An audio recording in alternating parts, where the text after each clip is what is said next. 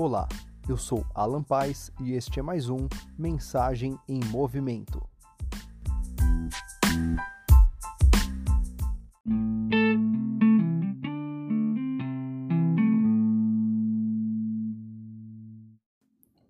Olá, tudo bem? É um grande prazer aqui estar de volta, trazer aqui uma palavra, conversar alguns minutos aqui com você que está me ouvindo, receber você aqui no meu podcast. Seja bem-vindo. Se for a primeira vez, ouça as outras mensagens, compartilhe e acompanhe. Em breve teremos mais mensagens aqui no podcast. Eu queria trazer uma mensagem, conversar um pouquinho sobre a ideia é, que está lá em Êxodo 32, no, no versículo 19, por exemplo, que está tratando uma situação do bezerro de ouro. Então, só para contextualizar, em que momento estamos? O povo saiu, foi retirado do Egito.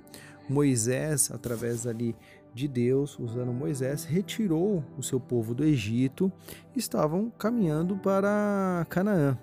Nesse momento, Deus já tinha passado algumas situações para eles, algumas ordens sobre o sábado, sobre o, a criação do, do tabernáculo, da tenda, do Santo dos Santos, a, a situação de sacerdote, inclusive alertando-os sobre idolatria. Mas o, a questão é que Moisés subiu e foi ter com Deus um momento e ali para receber de Deus ali as tábuas da lei. Era um momento muito importante, era um momento ali que o povo deveria estar ansioso e ansiando por aquilo que estava para acontecer. Mas vamos aqui, eu vou, vou ler brevemente esse pedaço para a gente dar seguimento. O povo, ao ver que Moisés demorava ao descer do monte, repito, lá em 32,19, hein?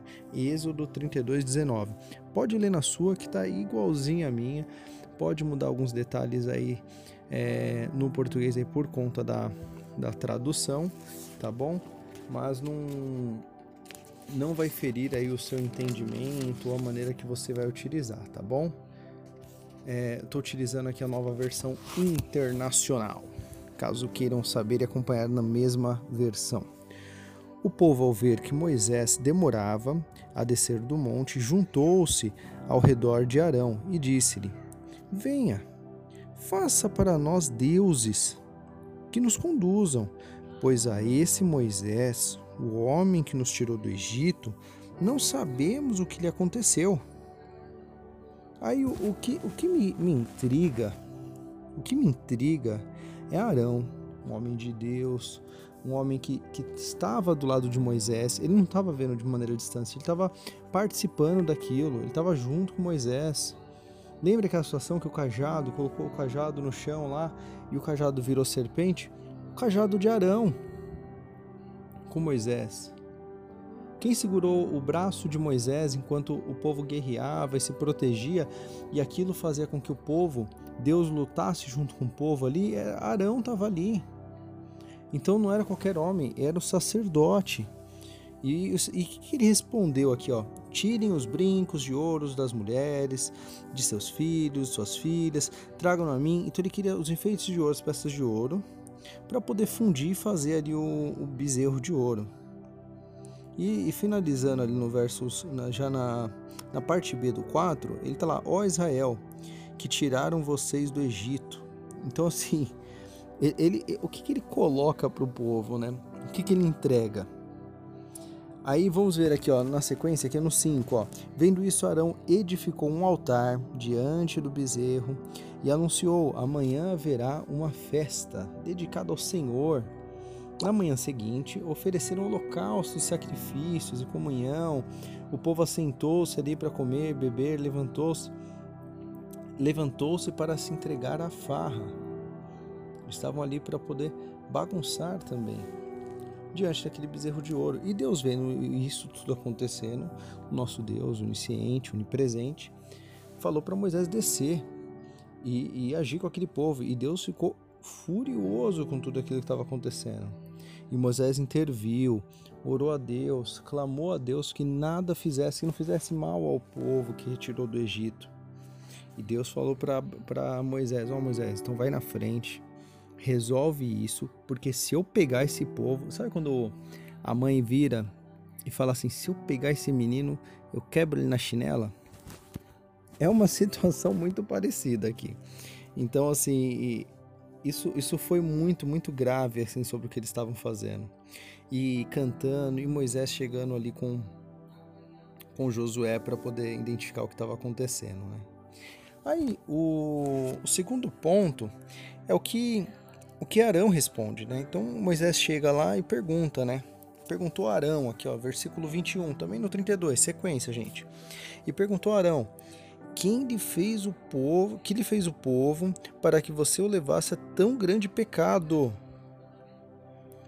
Então, olha, olha a situação da responsabilidade de Arão, que Arão não, não, não era possível, não estava vendo essa responsabilidade. Então, olha aqui.